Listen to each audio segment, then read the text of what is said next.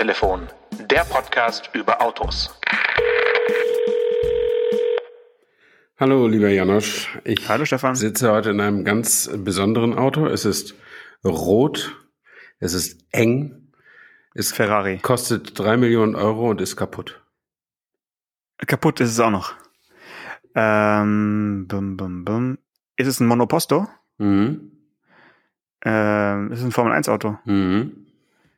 War Ferrari falsch? Nee, Ja, gut, dann habe ich schon gelöst. Ferrari F1 2021, Ja. äh, so ähnlich. SF21 heißt er heute und das ist das, Ah. das Auto von Charles Leclerc, der kurz vorm Start äh, zum Grand Prix von Monaco das Auto mit äh, Schaden an der Antriebswelle abstellen musste und man konnte es auch nicht wieder reparieren. Also Pole Position blieb frei und äh, nun konnte er leider nicht mitfahren.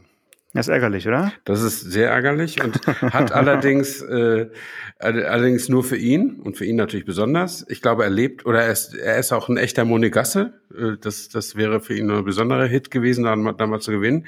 Aber es ist gut für alle Formel 1-Fans, weil ja jetzt Verstappen gewonnen hat und irgendwie Hamilton nicht so richtig aus dem Knick kam und Bottas sogar stehen blieb, ähm, sodass jetzt tatsächlich Verstappen vorne liegt und auch Red Bull vorne liegt in der, in der Konstrukteurswertung. Und das ist mal wirklich was, was Neues. Das ist, wäre, als wenn Dortmund in der Bundesliga mal vorne liegen würde oder so. Finde ich schon cool. Jetzt muss ich zugeben, dass ich an Pfingstsonntag äh, kein Formel 1 geschaut habe, was eigentlich schade ist, weil Monaco ist ja doch immer was Besonderes. Ähm, ich habe nur irgendwo gelesen, Mick Schumacher ist ins Ziel gekommen Ja. und ähm, wie sah es mit unserem ähm, anderen Kollegen bei Aston Martin aus? Vettel ist Fünfter geworden. Zehn Punkte. Der hat richtig Oh. gutes Rennen abgeliefert. Oh, okay. Und hat eine der absoluten Highlight-Szenen di- dieses Rennens, äh, ist der gefahren. Äh, der war im Boxenstopp und ist dann ganz, ganz knapp vor Gasly und Hamilton rausgekommen.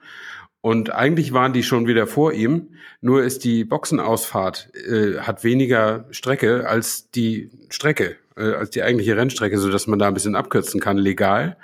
Und dann kam er so, ja, eine halbe Autolänge vor Gasly war er dann irgendwie so. Und äh, der war auch im toten Winkel und er konnte ihn nicht richtig sehen, wie er hinterher gesagt hat, aber er ist einfach nach links rübergezogen oder äh, und Gasly hat dann zurückgezuckt, damit es keinen Unfall gibt. Und dann, dann war er vorne und war auf dem fünften Platz. Und es weiß ja jeder, dass man in Monaco selbst nicht wirklich toll überholen kann. Also blieb dieser fünfte Platz ihm dann erhalten. Und Hamilton nur auf Platz sieben, der hat richtig geflucht und rumgeschimpft und so. Und bei Bottas, dessen Chance das jetzt ja gewesen wäre, mal ein bisschen aufzuholen auf den Hamilton, äh, der kam zum ersten Boxenstopp und sie kriegten das eine Vorderrad nicht ab und dann musste er aussteigen. Ja, okay, okay. Das heißt, du hast ein richtiges Rennwochen hinter dir? äh, Nee, Oder? ja, nur, nur so, äh, also ich bin ja, äh, wie gesagt, hatte ich ja schon mal gesagt, also ich, Immer noch kein noch ich habe das Sky-Abo nicht, aber ich gucke mir das eben im Nachgang auf YouTube an, die Zusammenfassungen. Mhm. Und die sind gerade auch von Sky recht ausführlich und äh, die, die englischsprachigen, ich weiß gar nicht, wer das veranstaltet, die sind auch okay, aber ein bisschen sehr chaotisch. Aber man kriegt dann das Wesentliche wenigstens mal mit, aber die Spannung oder die Faszination fehlt dann natürlich so ein bisschen. Wobei ich ein paar, apropos Faszination, ich habe ein paar Onboard-Aufnahmen gesehen vom Qualifying. Ähm, und in so einem Stadtkurs, da sieht man mal, wie schnell so ein Rennauto wirklich ist. Ne? Also wenn keine Auslaufzonen sind, wenn es wirklich auf einer Straße ist, die genauso breit ist wie die Straßen, die du und ich jeden Tag fahren. Das ist ja Auf dem Weg zum Ne? Casino, ja, ja klar. genau. Naja, aber das ist eine linke Spur, eine rechte Spur. Und das ist Jo. dann die Rennstrecke. Und wenn du jetzt auf dem Grand Prix-Kurs von der vom Nürburgring fährst oder in Bahrain oder was weiß ich, da können vier Sattelschlepper nebeneinander fahren. So breit ist das. Und, äh, und dann hast du noch eine riesen Auslaufzone. Und äh, das hast du eben in diesen Stadtkursen nicht.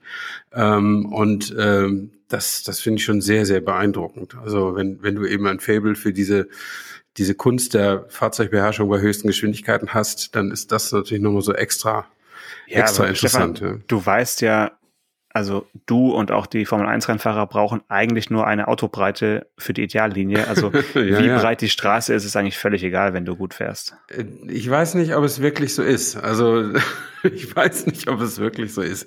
Also ich kann mich erinnern an äh, meine extremste Höchstgeschwindigkeitserfahrung ähm, auf öffentlichen Straßen mit dem Bugatti Chiron.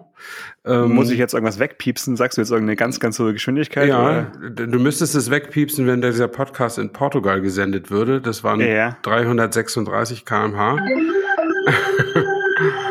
Und, nicht schlecht, nicht äh, schlecht. Und äh, Tempolimit war da 120. Ähm, und ähm, die, die Autobahn war dreispurig und bei dem Tempo fühlt sie sich nicht mehr dreispurig an. Also das Auto fährt wie ein ICE, total stabil geradeaus, aber ähm, die Geschwindigkeit macht einfach die Straße eng. Und ich glaube, das geht einem, dass dieser psychologische Effekt tritt wahrscheinlich bei Rennfahrern genauso auf. Die merken das auch. Okay, Stefan, jetzt bist du echt dran. Also Tempolimit fast mal drei genommen. Das ist äh, deutlich mehr, als ich äh, gemein, jemals äh, gemacht habe, glaube ich. Das bedeutet ja, wenn man das in Deutschland macht, ähm, ein, ein, ein Brief oder zumindest eine Kors Korrespondenz mit dem äh, KBA, mit dem Kraftfahrtbundesamt Ja, in. Flensburg, mit deinem, mit deiner Heimatstadt. Ja, Ja. äh, da hast du jetzt das Glück, dass du seit dieser Woche deine Punkte online abrufen kannst. Hast du schon gemacht? Nee, äh, sag mir, wie es geht, dann versuche ich es vielleicht mal. Ja, es ist äh, die gute Nachricht ist jetzt kostenfrei, Mhm. also es, man kann es wirklich machen, aber der eigentliche Prozess äh, ja, beinhaltet fünf Schritte und dazu zählt eben auch dein Personalausweis, der dazugehörige PIN und noch eine äh, App, die du runterladen musst.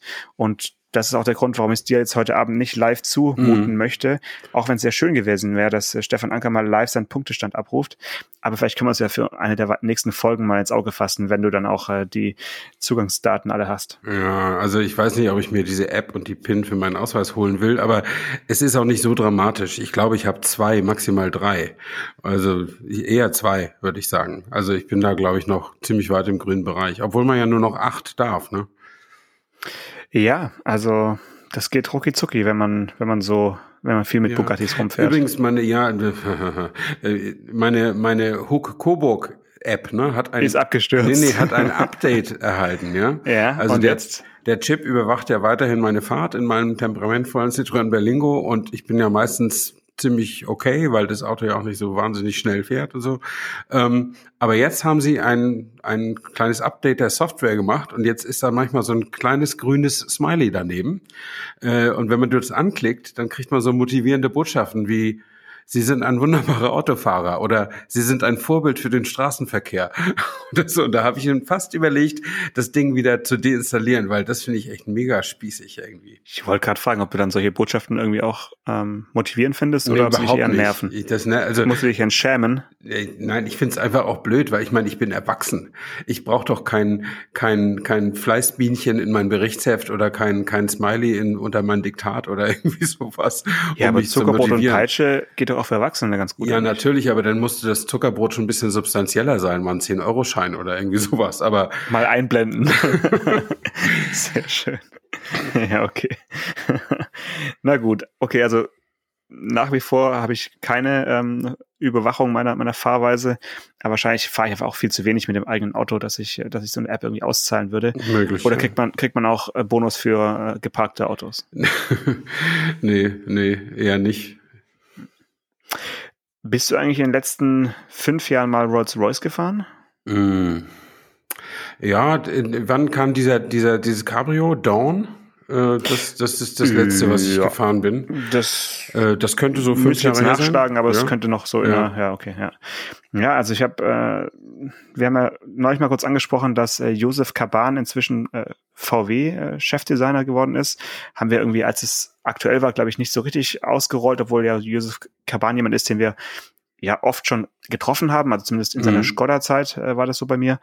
Und einen anderen Designer, den ich häufiger getroffen habe auf seinen verschiedensten Stationen, ist ein Däne, Ja. der jetzt bei Rolls-Royce verantwortlich ist, und zwar Anders Warming. Kennst du ihn Mhm. auch persönlich? Ich kenne ihn äh, persönlich so, dass äh, beruflich. Also ich habe den auch schon getroffen, auch schon interviewt, aber ob er jetzt mich in der Fußgängerzone grüßen würde, wenn wir einander begegnet. Ja gut, mit, wüsste mit ich Maske eh nicht, klar. Ähm, also nicht Anders, sondern Anders, wenn du das schon äh, lokal patriotisch aussprechen willst. Anders? Anders. Ähm, Okay, das ist schwedisch ausgesprochen. Sorry, Dänisch, sorry, sorry, ja, sorry, Dänen, ja. Nee, die, die Dänen sprechen das S nicht als, als, als SCH. Als okay. Nee. Anders Warming, ja, äh, der hat vorher äh, lange Jahre bei Mini gewirkt als Designchef und Gewürgt. gewirkt und Ah, ich, okay. äh, ich bin nicht sicher, ob man sagen kann, es schließe sich jetzt ein Kreis, weil beides irgendwie britische Marken sind, äh, die zu deutschen Firmen gehören, aber das ist vielleicht ein bisschen weit hergeholt und typisch journalistisch. Äh, der ist jetzt einfach an, einer ganz, an einem ganz anderen Ende der automobilen Nahrungskette gelandet als, als Rolls-Royce-Chefdesigner, ja. Ja, und ich habe die Pressemitteilung gelesen und der Chef ist ja wieder der gleiche, und zwar Adrian äh, von Heudonk, also der ja, BMW ja. Group äh, mhm. Designchef. Und der hat natürlich dann auch in der Pressemitteilung irgendeinen O-Ton von sich geben müssen und meinte, ja, ja, der Herr Warming, der äh, kennt sich ja bestens aus, der hatte schon bei BMW und Mini, haben ja schon mit ihm zusammengearbeitet, zusammengearbeitet und das heißt, die äh, Wiedereingliederung oder die Zusammenarbeit wird super gut funktionieren und ganz geschmeidig und ja, da habe ich ganz kurz geschluckt, ob man als ja, jetzt nicht, nicht Alter, ich meine, ganz jung ist er auch nicht mehr, aber er ist ja wirklich eigentlich so im besten Alter, würde ich mal sagen, ob man da zu Rolls-Royce gehen möchte oder ob das was ist, was man eigentlich sich für später aufheben sollte, weil Aha. wie sieht ein Rolls-Royce für dich aus und wie viel daran kannst du wirklich ändern? Das ist, finde ich, super spannend, so, einen, so eine Marke, die im super Luxussegment unterwegs ist und wo die Autos ja eigentlich nicht so richtig progressiv daherkommen dürfen. Also du meinst, man braucht ein gewisses gesetztes Alter, um glaubwürdig einen Rolls-Royce zu designen? Hm, das würde ich jetzt vielleicht nicht sagen, aber ich weiß nicht, ich möchte es nicht Abstellgleis nennen, aber es ist doch sowas, wo du jetzt nicht so richtig viel machen kannst, oder? Also das ist, äh, wie, wie oft gibt es ein neues Rolls-Royce-Modell? Also klar, jetzt in den letzten Jahren gab es überraschend oder schockierend viele verschiedene Modelle äh, äh, mit SUV und so weiter. Aber ansonsten ist doch da die Taktfrequenz eher äh, ja buttrig entspannt und jetzt nicht so hektisch und schnell wie in der Hochzeit von Mini, als Mini auch wirklich jede Nische gefüllt hat. Ähm, da müssen wir nochmal eine, eine extra Folge machen, wie viele Mini-Modelle ja leider auch nicht mehr äh, weitergebaut werden oder schon mhm. seit einigen Jahren nicht mehr. Aber es gab ja wirklich alles, also Coupé und ähm, äh, Roadster und äh, was da alles gab, äh, Paceman und so. Das war ja schon viel für Designer zu machen. Und da finde ich, ist dann tatsächlich Rolls-Royce das absolute Gegenteil. Äh, ja, aber ich meine, immerhin, die haben jetzt ja auch eine Modellpalette von 1, 2, 3, 4, 5 Modellen, wenn ich das richtig weiß. Äh, Phantom, Dawn, Race, Cullinan und äh, jetzt fällt mir der Name von dem von der Limousine unterhalb des Phantom nicht ein. Das weißt du? Ähm, nee, ich habe hast du Wraith, hast du schon gesagt, ja. oder? Hm, dann können wir jetzt eine Weile überlegen. Äh, Vielleicht fällt uns noch ein. Das ist, äh, wir können die Aufnahme jetzt auch nicht anhalten. Wir wissen es im Moment nicht, aber ich glaube, es sind fünf Modelle. Aber ich meine, entsprechend kleiner ist dann eben auch die Designabteilung und äh, und der Stress ist dann, glaube ich, für jeden trotzdem gleich hoch. Wir haben natürlich den Ghost vergessen, oder? Den Ghost, den meinte ich, genau. Okay. Ja. Ja. Ja. Ähm, also ich weiß nicht, ob das äh, und außerdem es, es lastet natürlich ein anderer Druck drauf, nämlich der, es muss perfekt sein.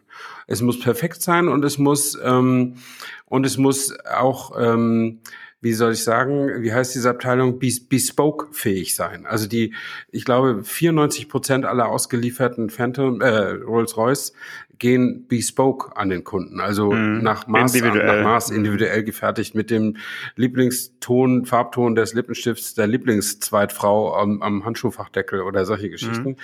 Ähm, und als ich nämlich diesen besagten Dawn gefahren bin, ich äh, unterbrich mich, wenn ich das in der On-Air schon mal erzählt habe. Da, Macht nichts, wenn da, das ist schon lange her. Wir hatten ja, ja mal eine Rolls-Royce-Folge. Da äh, war ich mit dem unterwegs mit Alex Innes und das war der Chef der Abteilung Bespoke Design. Ja. Und der war zu dem Zeitpunkt, also vor fünf oder sechs Jahren, da war der ein oder 32 und äh, das war so ein Highflyer, den sie sich direkt vor einer Uni gecached haben und der da also mit Ende 20 bei Rolls-Royce eingestiegen ist und einen steilen Aufstieg genommen hat und der einfach äh, der einfach das Wesen von Rolls-Royce sozusagen verantwortet. Also die alles, was man aus den Dingern eben noch machen kann für den individuellen und persönlichen Kundennutzen oder das Kundenvergnügen, um es vielleicht mal korrekter zu sagen.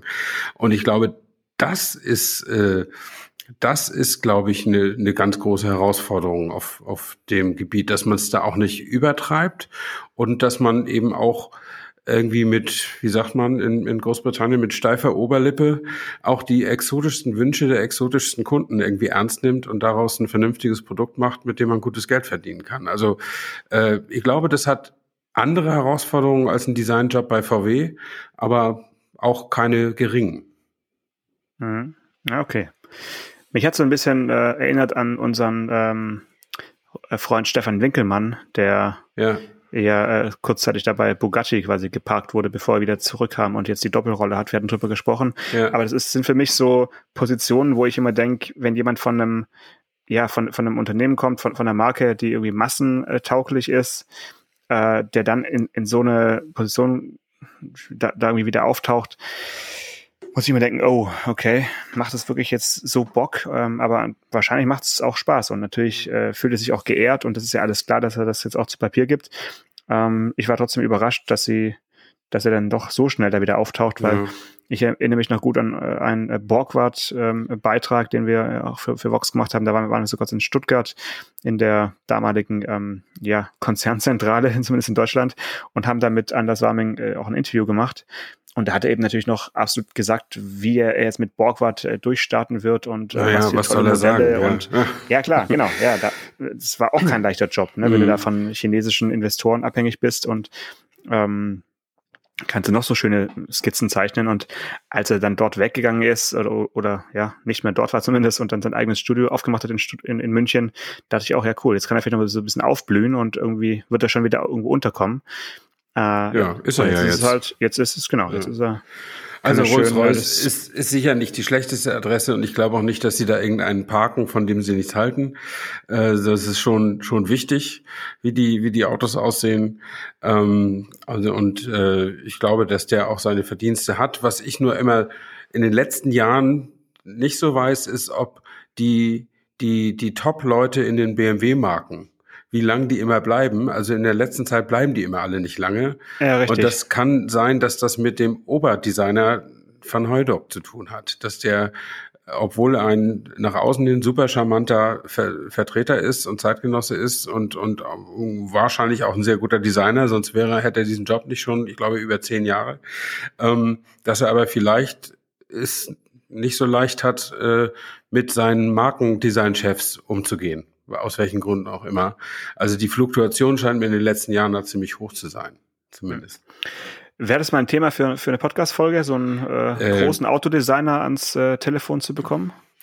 Äh, das wär's, aber ich glaube, solche Themen wird er nicht mit uns besprechen wollen. Aber äh, wir, wir können es versuchen. Ja, mal gucken. Vielleicht können wir mit einem äh, echten Designchef mal über echtes Design sprechen. Auch wenn wir kein, keins zeigen können, aber es ist vielleicht gar nicht so schlecht.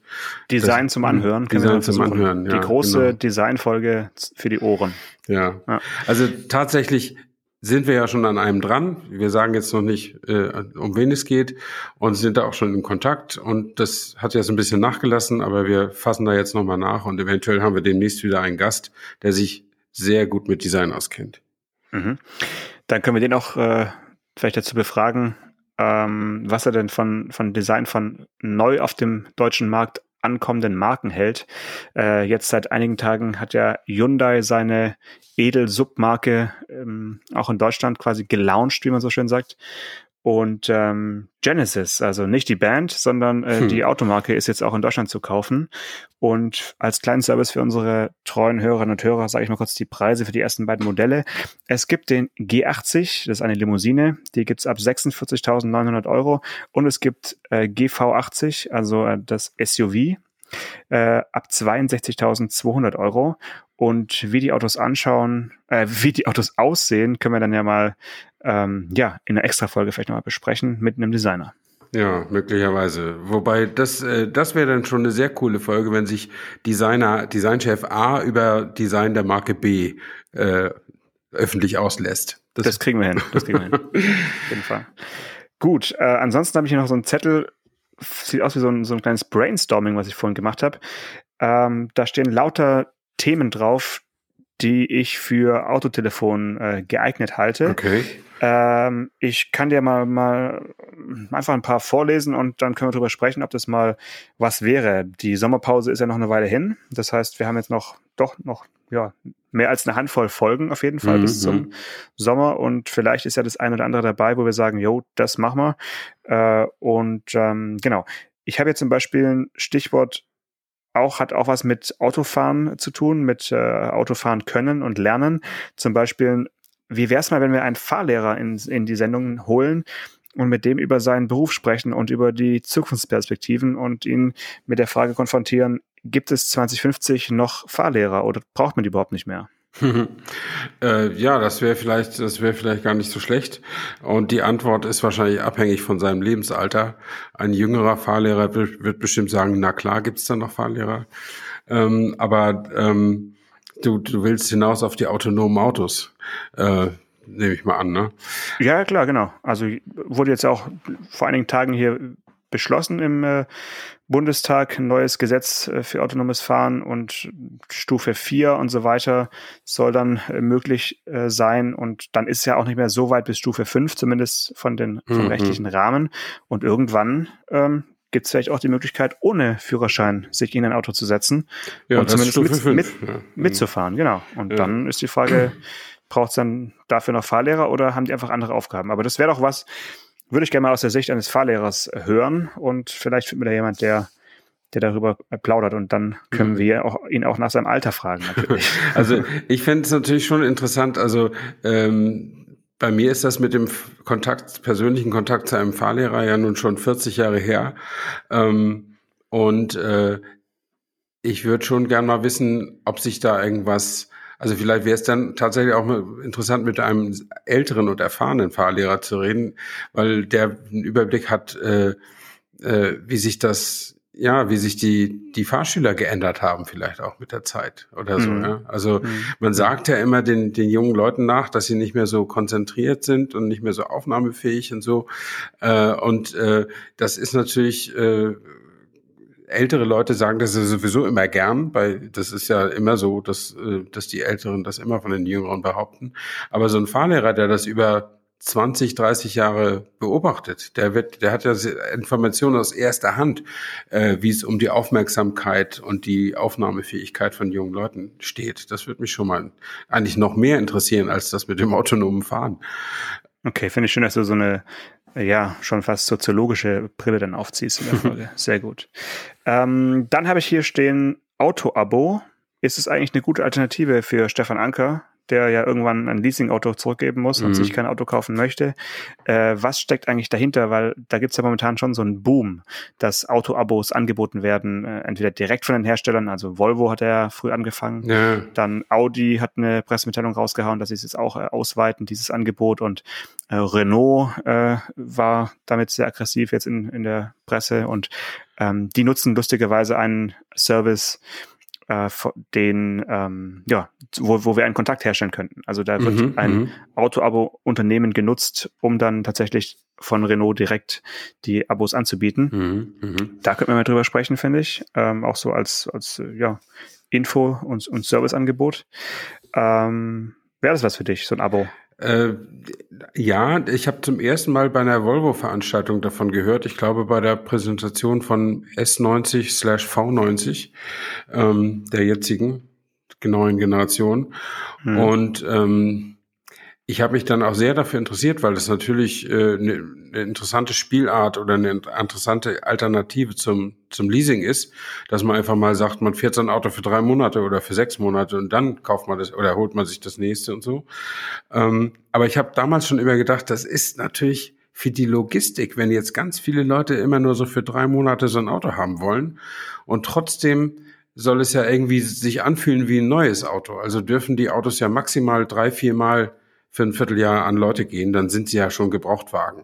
Mhm. Ähm, und äh, wie kann das so dargestellt werden, dass das auch einen angenehmen Preis hat? Und an dem Volvo-Angebot muss man sagen, kann es nicht. Tut weh. Das es tut weh. Es ist ja. teuer. Ja. Oder ich habe auch bei Hyundai auf der Homepage mal sowas gesehen und da hältst du echt die Luft an, was so ein i30 dann im Monat kostet oder so. Also mhm. ähm, das, äh, ja, also ich will ja auch nicht dass, dass die mir die Autos schenken müssen oder so. Äh, aber äh, irgendwie denke ich, muss es ja trotzdem auch irgendwie smart sein auf der auf der Preisschiene oder dass es irgendwie einem ja. auch ein bisschen Spaß macht. Es sollte so. deine tatsächlichen Ausgaben, die du mit äh, deiner Versicherung und so weiter hast, halt nicht extrem übersteigen, ja, sondern ja. eigentlich gar nicht. Mhm. Genau.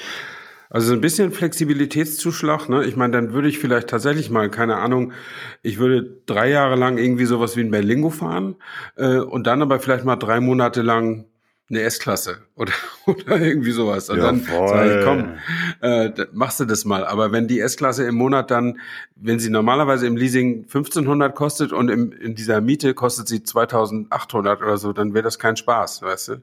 Ja, ähm, ja. Und so das Gefühl habe ich jetzt noch. Aber äh, das ist ein, und du, du hättest einen Kontakt, dass wir einen Gast hätten, der, der in so einer Autovermietfirma äh, sozusagen arbeitet. Äh, würde ich, würde ich sagen, können ja. wir herstellen, ja. Auto-Abo-Firma, ja. so, ja. Genau. Ja, das wäre vielleicht mal gar nicht so, gar nicht so schlecht, ne? Das wäre ganz gut. Ja. Dann hätte ich hier noch anzubieten äh, E-Fuels. Finde ich, ist ein Thema, was äh, Super wenig Thema. Besprochen wird. Äh, da gibt's ja durchaus Forscherinnen und Forscher, die da dran sind und die sagen, man könnte auch die heutigen Autos mit den heutigen Verbrennungsmotoren, die auf der Straße sind, ja, quasi grün machen äh, oder zumindest ja. emissionsfrei lokal und so weiter. Nicht ganz, aber äh, in, die, in die Richtung schieben zumindest. Ja, ähm, haben wir da jemand äh, an der Angel, wo wir sagen können, den äh, lassen wir auch zu Wort kommen oder wir äh, ja, recherchieren einfach selbst an und unterhalten uns und äh, stützen uns auf unsere eigenen Erkenntnisse. Ja, auf jeden Fall ist das ein, ein tolles Thema, weil das nämlich so ein, das ist so ein allgegenwärtiges Thema in der Politik. Also viele sagen immer, äh, ja, ja, und E-Fuels müssen wir machen. Äh, das sagen vor allen Dingen die konservativen Politiker, glaube ich. Was, und ich finde das auch ganz richtig, weil ich finde diese, diese 100% Fixierung auf batterieelektrischen Antrieb äh, finde ich total falsch, weil das einfach äh, äh, den Forscherdrang der, der Menschen äh, einfach zurück, zurückhält sozusagen. Also es gibt auch überall Alternativen. Es gibt ja auch mehr als einen Autopodcast zum Beispiel. Ähm, und äh, warum soll dann, warum soll dann die, die Menschheit oder die Industrie nicht auch an E-Fuels forschen oder so, so, so, dass man das riesige Potenzial, was man hat an Verbrennungstechnologie, dass man das eben auch noch weiter nutzen kann. Das ist eine ausgereifte Technik, die funktioniert, die ist nicht übermäßig teuer, so wie es Elektromobilität eben immer noch ist. Ähm, also insofern äh, ein Hoch auf die elektrischen äh, Brennstoffe. Allerdings, auch die sind teuer. Ja, ja, klar. Die sind teuer und sind natürlich äh, auch noch nicht so serienreif wie ähm, die Elektroautos, die man jetzt halt kaufen kann beim Händler. Ja. Jetzt habe ich eben übrigens gesagt, Hoch auf die elektrischen Brennstoffe. Ja, das du meinst Quatsch. auf die E-Fuels. Ja, auf die, genau. Aber warum heißen die denn E-Fuels?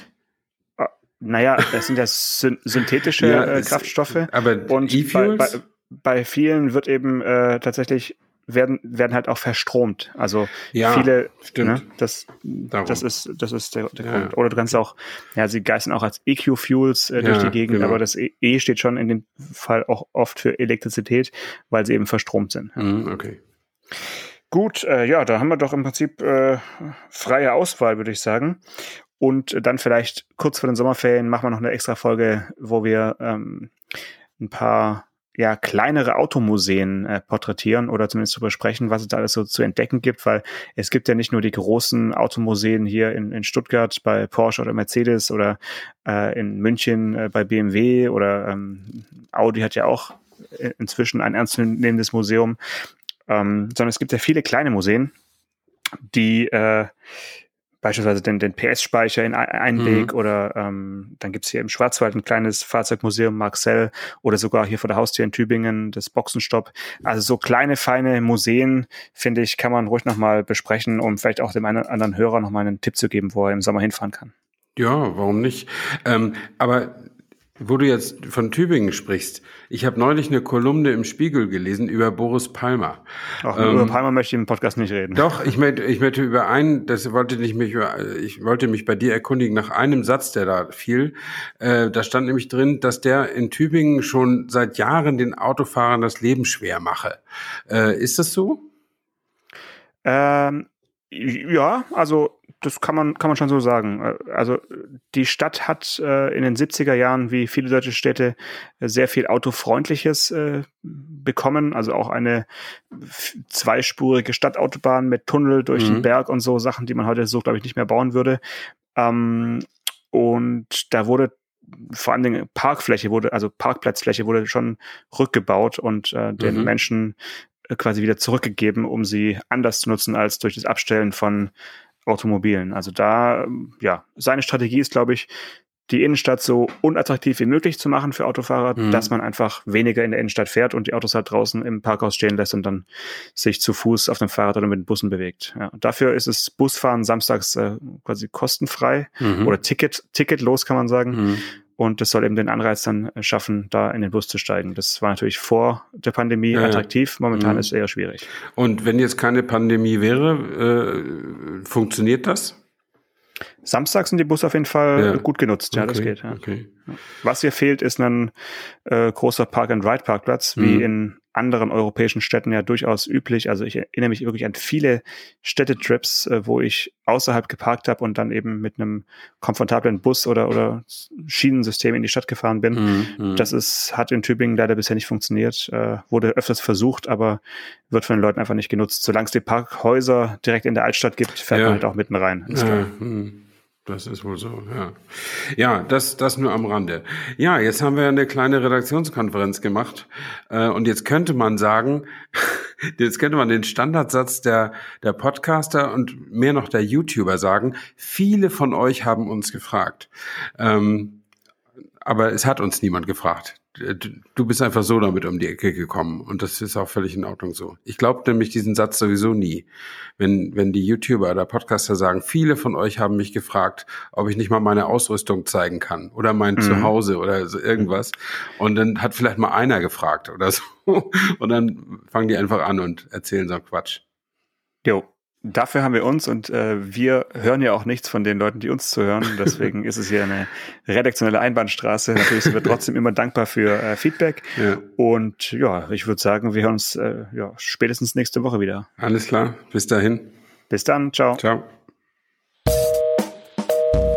Autotelefon, der Podcast über Autos. Mit Stefan Anker und Paul Janosch Ersing.